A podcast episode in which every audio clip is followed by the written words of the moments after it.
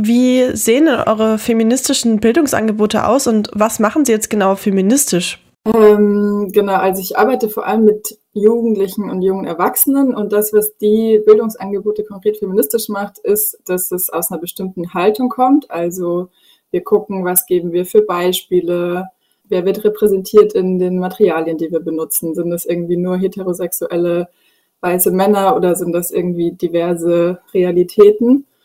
Ähm, und auch, indem wir ganz explizit patriarchale Strukturen benennen und sichtbar machen. Also wenn wir davon ausgehen, dass patriarchale Strukturen alle gesellschaftlichen Bereiche strukturieren, dann heißt das, wenn wir über Arbeit sprechen, sprechen wir darüber, was haben wir für einen Arbeitsbegriff, ist da Sorgearbeit mit drin.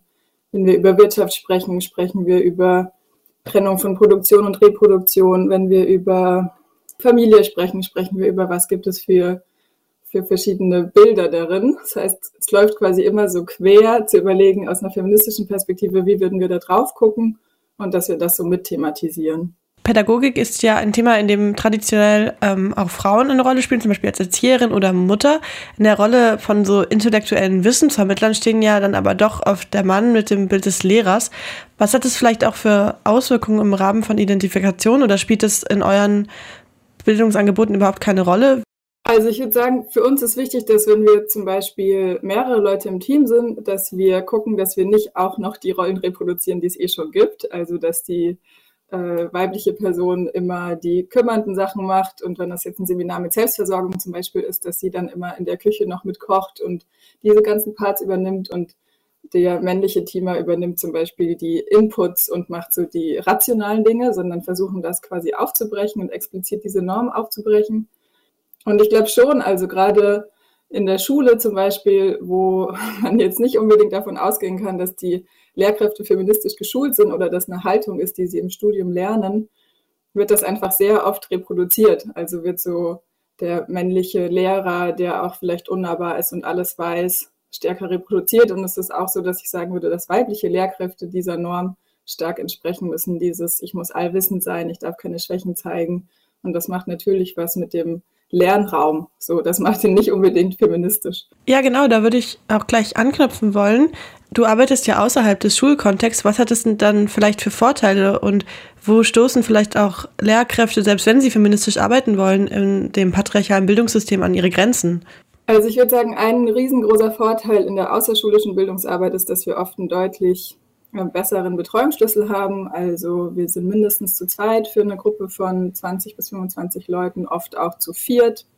Und das heißt, ich kann viel besser auf die einzelne Person eingehen und ich kann, also zum Beispiel haben total viele Jugendliche einen sehr großen Bedarf über die Themen Sexualität, Beziehung, Liebe, Freundschaft zu sprechen. Und da finde ich es wahnsinnig wichtig, eine feministische Haltung zu haben, also über Konsens zu sprechen und nicht nur über Verhütung, über Kommunikation und Grenzen zu sprechen. Und ich kann dann viel besser individuell auf die Leute eingehen und auch ihnen zum Beispiel Beratungsangebote vermitteln, weil wir das Wissen haben zu sagen, okay, uns erzählen dann Jugendliche zum Beispiel von Erlebnissen sexualisierter Gewalt, weil wir auch nicht in dieser Rolle sind, dass wir eine Lehrperson sind, die sie bewertet und die ihnen Leistung gibt und die irgendwie dafür verantwortlich ist, was nachher im Zeugnis steht, sondern wir können einen ganz anderen Raum öffnen. Wir sind nur für drei Tage da danach sehen die uns meistens nie wieder. Das macht es auch irgendwie oft leichter für sie, sich zu öffnen.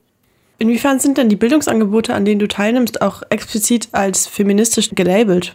Also in einer Bildungsstätte ist das auf jeden Fall ein Anspruch, der von den Hauptamtlichen vorgegeben ist. Und das ist nicht so, dass die Angebote dann, wenn die Schulen sich das durchlesen, dass da groß drum, oben drüber steht feministisch, sondern es ist eher verpackt. Und dann geht es irgendwie um Berufs- und Lebensplanung und um Stärken und Schwächen. Und erst wenn sie zu uns kommen, dann wird das quasi offensichtlich. Und voll viele Jugendliche, also vor allem die Mädchen, Trans- und Interjugendliche haben wir tatsächlich eher selten, schätzen das total. Wir, wir arbeiten oft auch in getrennten Gruppen, also dass wir so nach jungen Sternchen, Mädchensternchen aufteilen und dann auch mit entsprechend ähm, geschlechtlichen Teamenden arbeiten.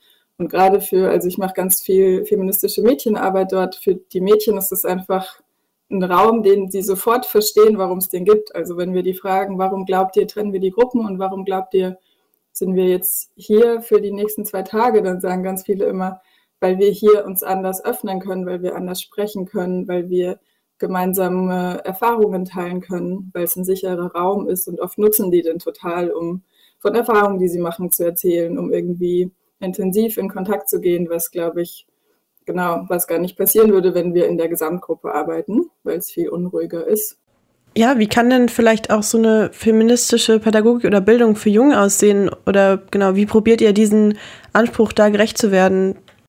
Genau, ich finde darin immer voll wichtig zu betonen, dass es ähm, so wichtig ist, dass es feministische Jungenarbeit gibt. Und die ähm, feministische Mädchenarbeit hat sich ja aus der so zweiten Welle des Feminismus entwickelt, also so in den 70ern, vor allem selbst organisiert aus der autonomen Frauenbewegung. Und daraus ist dann auch die feministische Jugendarbeit entstanden, weil gesagt wurde, hey, es kann ja nicht sein, dass wir jetzt hier nur mit den Mädchen arbeiten. Und es gibt zwar ganz viel vermeintliche Jungenarbeit, also ich meine, wenn man sich Fußballvereine anschaut oder bestimmte Sportarten, dann sind da vor allem Jungs, aber was, was, was man da als Männlichkeitsideal gelehrt bekommt, ist jetzt nicht unbedingt das, was wir uns aus feministischer Perspektive vorstellen. Und wir arbeiten da auch zum Beispiel ganz explizit zu, was sind Erwartungen an Jungs, was sind Erwartungen an Männlichkeit und wo werden die aber auch nicht erfüllt. Und wie ist das eigentlich? Müsst ihr eigentlich so sein oder dürft ihr auch anders sein? Und oft sind das total spannende und wertvolle Prozesse und schätzen die auch diesen Raum, wo sie mal nicht das alles sein müssen, weil das ist auch ein krasser Druck und das ist auch patriarchale Gewalt. Also die betrifft ja nicht nur irgendwie Mädchen und ähm, an, also intertrans und nicht-binäre Jugendliche. Ja, zum Abschluss hatte ich vielleicht noch eine andere Frage. Inwiefern muss dann feministische Bildung deiner Meinung nach auch intersektional agieren? Beziehungsweise wie kann denn feministische Pädagogik auch auf die Bedürfnisse von Schwarzen oder POCs eingehen? Also ich arbeite zum Beispiel viel mit Jugendlichen aus dem ländlichen Raum in der Nähe von Bremen, wo auch viele BPOC-Jugendliche dabei sind. Und wir gucken in unseren Teams, dass auch entsprechend viele TeamerInnen von Rassismus betroffen sind und aus der Perspektive sprechen können, einfach weil sie andere Role Models darstellen, als ich als weiße Person das jemals könnte.